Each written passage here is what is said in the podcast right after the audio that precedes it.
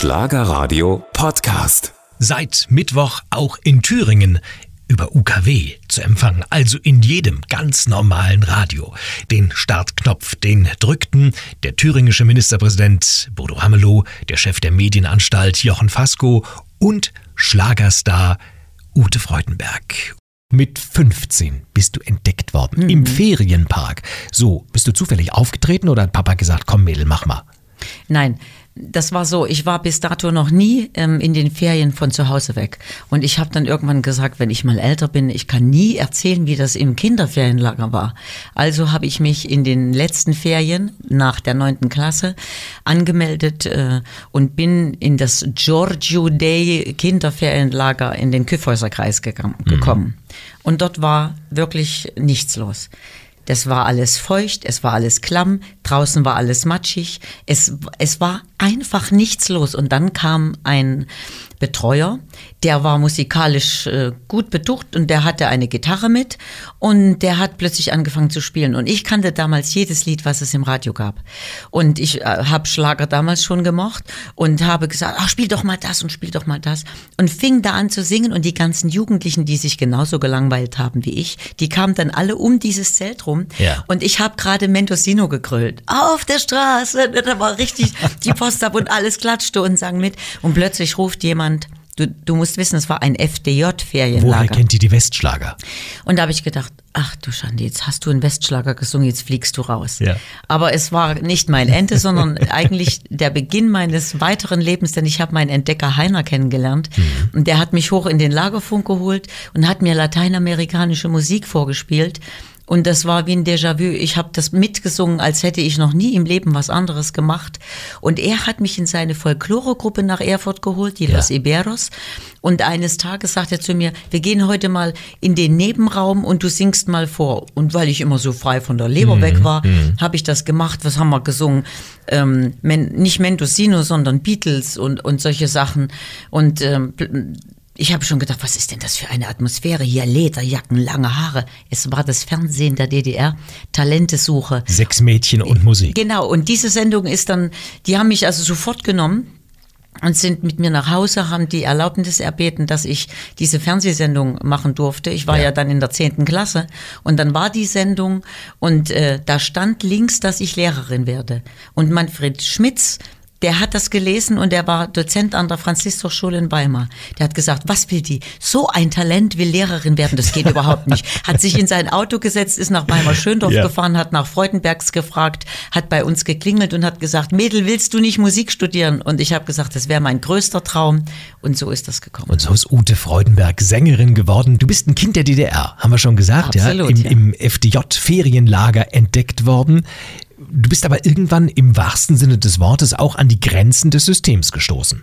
Ja, absolut. Warum? Was, was war los? Die, irgendjemand wollte dich nicht mehr.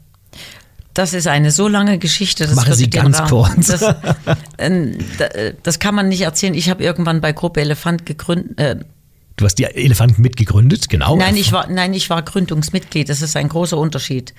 Äh, Elefant wurde damals von Burkhard Lasch gegründet und ich war Gründungsmitglied, alles neue Studenten. Und zu diesem Zeitpunkt, äh, bevor ich dann weggegangen bin, das war eine, eine Katastrophenzeit für mich. Ich bin immer kranker geworden, weil da Dinge passiert sind, die kann man jetzt hier alle gar nicht erzählen. Da muss man sich das Buch kaufen, Ute Freudenberg, Jugendliebe, die Biografie, da steht das alles drin.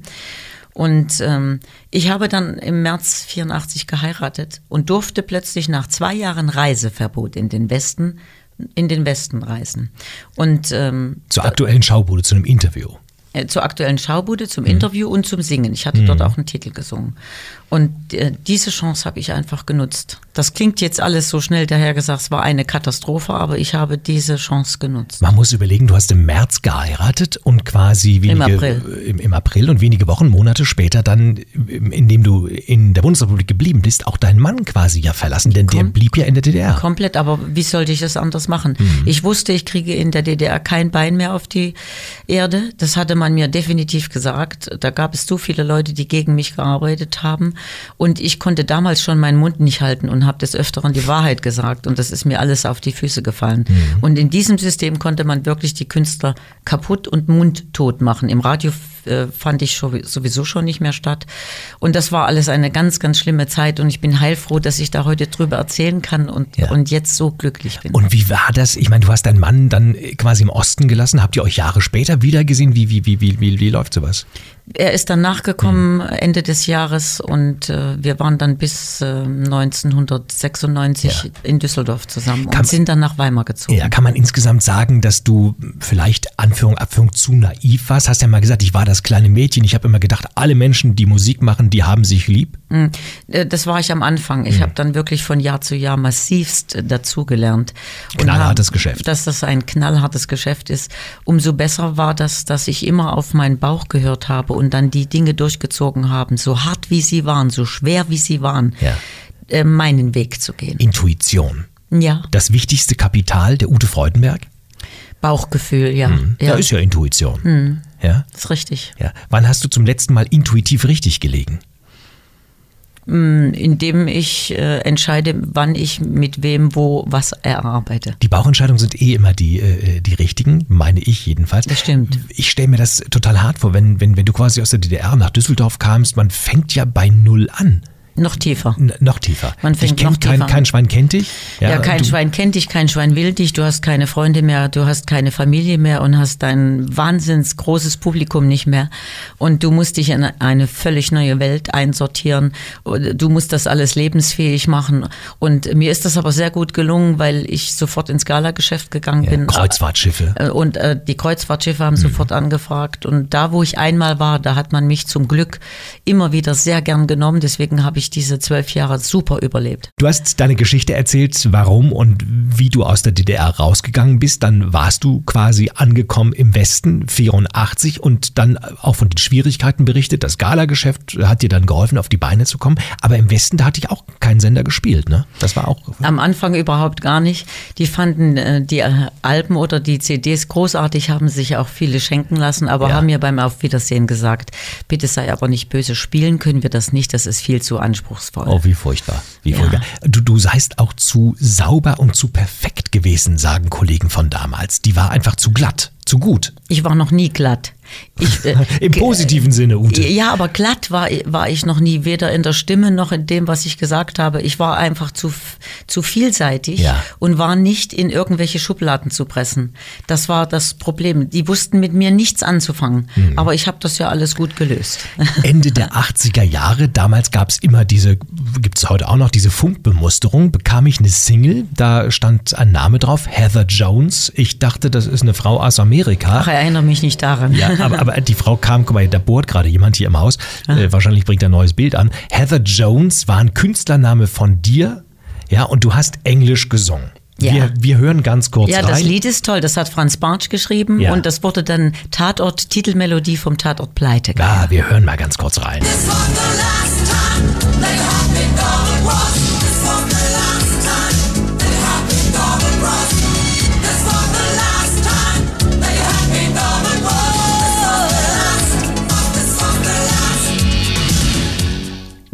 Ute Freudenberg als Heather Jones. Diese Frau war eine Lüge, hast du mal gesagt. Nein, die, die, die haben einfach gesagt, die, die singt ja wie ein Ami-Vibe. Ute Freudenberg, das geht überhaupt nicht. Und die haben, ohne mich zu fragen, haben die mir einfach diesen Namen Heather Jones gegeben. Und, und da gibt's ja diese irrsinnig lustige Geschichte aus Weimar-Schöndorf, die man meiner Mutter erzählt hat. Die Menschen in Schöndorf haben mich natürlich erkannt an der Stimme und an meinem Habitus und haben gesagt, der Freidenbärchen, die nennt sich jetzt Hertha Jonas. Jetzt kriegt es vollends in die Platte. Hertha Jonas. Äh, du, du, du hast, du hast auch lustig, ne? du, du hast die Heimat angesprochen. 3. Oktober 96, Tag der deutschen Einheit, war für dich auch nochmal eine private Wende, quasi zurück. Ja, ich habe mich am deutschen. Tag der Einheit, habe ich mich wieder vereint in meiner Heimatstadt Weimar. Genau so ist du, es. du bist wieder ein Weimarer Kind geworden. Und war, war es auch dieses Gefühl, dem Moment, ich bin angekommen, ist ja nun gut fast zehn Jahre her. Ich muss dir dazu ganz kurz erzählen. Ein Jahr davor, der berühmte Zwiebelmarkt in Weimar, größtes Fest in, in Thüringen, auch der bohrt wieder. Hm. Guck mal, Wollen guck mal wir der, bohren der, der, der, der bohrt wieder. Du erzählst zu Ende und ich gehe gleich mal runter, während die nächste Musik läuft. Du klopf an die Wand, ja. Pa- Pass auf, und, und da hatte ich einen Auftritt auf dem Theaterplatz. Und Ja. zwar frühmorgens um 8 Uhr. Der erste Auftritt, seit ich damals weggegangen war. Und ich wollte die Jugendliebe ansagen und die Menschen fingen an zu weinen und brachten mir rote Rosen auf die Bühne. Nein. Ich habe natürlich auch geweint, ich konnte nicht mehr singen. Und das war für mich so ein emotionaler Auftritt, dass ich in dem Auftritt habe ich überlegt, habe gedacht, ich muss wieder zurückkommen und habe dann am Ende gesagt, und wisst ihr, liebe Weimarer, ich habe mich eben dazu entschlossen, morgen gehe ich los und suche hier Wohnung. Ich komme zurück in meine Heimat. Was denkst du, was da los war? Das ist heute noch Gänsehaut pur. Ja, für dich und für die Weimarer. Eine musikalische Dauerliebe von dir äh, ist Christian Leis. Ihr habt tolle Platten zusammen Ja. gemacht. Manche sagen ja, meine Güte, die sind ja eigentlich ein Traumpaar. Sieht ja auch ganz schön aus, ne? Aber wir sind halt ein Kollegenpaar. Ein Kollege, ja, ja, genau. Man, man, man verwechselt auch bei Schauspielern. Ne? Man denkt immer, Mensch, die können so gut vor der Kamera, aber dabei ist es eben auch nur Beruf. 2011 habt ihr im Duett mit dem Titel Auf den Dächern von Berlin es bis zur Nummer 1 der deutschen Radioschlagercharts geschafft. Richtig. Ja, tolles Lied. Auch so ein Wiedervereinigungslied, ne? Ja, und äh, bei unseren Live-Auftritten sagen die Leute immer, Jugendliebe ist der Hit des Ostens, die Hymne des Ostens und auf den Dächern von Berlin ist die Hymne der Deutschen. Ist das nicht toll? Freudenberg. Nomen est Obel. Ich sehe dich immer grinsen und lachen. Ja, ich bin, ich bin wirklich ein Freudenberg, weil ich mich wirklich total freue, auf der Welt zu Ja. sein und zu leben. Und das beginnt beim Aufwachen und das endet beim zu Bett Das war auch so ein Familienmotto. Absolut, ja. Wir sind so ein wir, wir lassen uns nicht äh, die Er, Laune mein, verdammen. mein Vati hat ja ganz andere Zeiten erlebt ähm, in der Nazi-Zeit Mhm. und er hat mir das äh, andere, das positive Denken und das Voranschreiten, Träume leben, so das hat er mir vermittelt. Und deswegen bin ich immer ein Freudenberg. Selbst wenn es mir mal nicht so gut geht, das, das mache ich dann mit mir in meinen vier Wänden aus. Mhm. Aber wenn ich das Haus verlasse, bin ich der Freudenberg für alle. Ehrlich. Ja, ja, weil ich bin dafür da, den Menschen Mut und Kraft und Freude zu geben. Und bist du eher so ein introvertierter Mensch, der die Tür zumacht und sagt, jetzt lass ich mal eine Woche äh, alles sein und, und hab meine eigenen Themen? Äh, Das nicht. Ich bin ja so gut wie fast immer unterwegs, aber dieses, äh, diese Momente auf dem Hotelzimmer und noch mehr die Momente zu Hause in meiner Burg, also sprich in meinem Häuschen, die genieße ich dann schon, weil ich dann eine Auszeit habe von diesem ganzen Kommunikationsstress und von der Lautstärke und vom Autofahren und Ja. laut Musik hören und so weiter. Die, diese Auszeit nehme ich mir und ich glaube, deswegen habe hab ich diesen Beruf auch noch so gern, weil ich dann, wenn ich wieder losfahre, so eine Freude dran habe, das zu machen. Ob das Autofahren ist oder, oder zu singen oder Autogramme zu geben. Aber wenn ich dann zu Hause bin, dann erhole ich mich auch von allem. Was macht dich böse? Wo wirst du mal so richtig knurrig? Ich werde böse, wenn man mir beruflich an die Karre fährt. Also wenn zum Beispiel die Anlage brummt und der Techniker kommt zu mir und sagt, das muss so bleiben. Also da, Oh, da ist da, doch alles okay. Nee, nee, da, da, da kann ich nicht drüber lachen. Ähm, aber was mich so im normalen Alltag stört, ist, wenn die Leute aggressiv sind und dumme Antworten geben und gar nicht mehr überlegen, was sie sagen. Äh, das ärgert mich schon sehr. Und die meisten Menschen leben so unbewusst. Mhm. Sie interessieren sich weder für ihre Ernährung äh, noch für, für die Menschen im empathischen Sinne um sich herum. Die interessiert mehr, welches Öl sie ins Auto äh, kippen oder irgendwelche anderen Dinge. Das ärgert mich. Du achtest auch darauf, wo das Wasser herkommt. Also dir war es ganz wichtig, dass das Wasser nicht aus der Plastikflasche kommt zum Beispiel. Ja, ich trinke seit 2002, habe ich nicht einen einzigen Schluck mehr aus einer Plastikflasche getrunken. Ich reise ja immer mit meinem selbstgemachten Wasser. Ich habe Ja. auch im Auto unten sechs Flaschen, die sind nun alle, weil ich auf Promotion Keine Tour bin. Plastikflaschen. Keine Plastikflaschen, dunkle Glasflaschen. Weil du dieses Wasser nicht aus der Plastikflasche trinkst, ja, siehst du deshalb so toll aus. Ach, Was ist das Rezept der ewigen Jugend? Äh, Ich glaube, das ist ein Puzzle, wo wieder vieles zusammengeht. Ich bin A, ein Positivdenker. B, pflege ich mich wahnsinnig. Ich habe bestimmt schon äh, die Summe von zwei Mittelklassewagen in mein Gesicht geschmiert. ähm, das, diese intensive Pflege ist äh, wirklich sehr, sehr wichtig. Und ich glaube, dass dieses Wasser einen großen Anteil an, an meinem Aussehen hat. Und äh, dann ernähre ich mich sehr gesund. Und du springst immer zu Hause auf dem Trampolin rum. Sobald ich, also morgen früh bin ich ganz kurz zu Hause, da springe ich definitiv auf, aus dem Trampolin rum und wenn schönes Wetter ist, mache ich Nordic Walking und dann habe ich noch einen Crosstrainer im Keller, also ich Wahnsinn. bewege mich immer. Trampolin kann man zu Hause auch nur benutzen, wenn man nicht zu groß ist, ne? sonst stößt man Nee, nee, man soll da ja nicht springen wie eine Wahnsinnige, man soll ja, man soll ja schwingen, aber ich springe schon. Unterschied zwischen Ost- und Westpublikum. Du hast gesagt, Gänsehaut bei dir und bei deinem Publikum in Thüringen, als äh, du aufgetreten bist äh, in den 90ern, bist deshalb auch zurückgezogen in die Heimat. Also Gänsehaut sowieso generell im ganzen Osten, weil diese Menschen mit meiner Musik groß geworden sind. Der schönste Spruch, den ich äh, ähm, wirklich regelmäßig höre, und da kriege ich heute noch Gänsehaut, ist, Ute, du bist ja mit deinen Liedern ein Teil meines Lebens. Also das ist wirklich Gänsehaut pur. Toll, ja. Das, und das ist, das ist der Unterschied ähm, zwischen, den, zwischen den Empfindungen der Menschen. Also im Osten gehöre ich zum, zum Leben dazu seit 43 Jahren und im Westen bin ich Ute Freudenberg, die Lieder singt, die die Menschen lieben. Das bedeutet, der Erfolg ist auf beiden Seiten gleich und äh, die, die Menschen im Westen, die freuen sich, mich endlich mal live zu hören, weil es gibt viele, die hunderte von Kilometern aufnehmen, um rüberzukommen, um mich live zu hören. Und der Rest, der es nicht macht und mich dann mal im Westen live hört, die sind unheimlich glücklich darüber.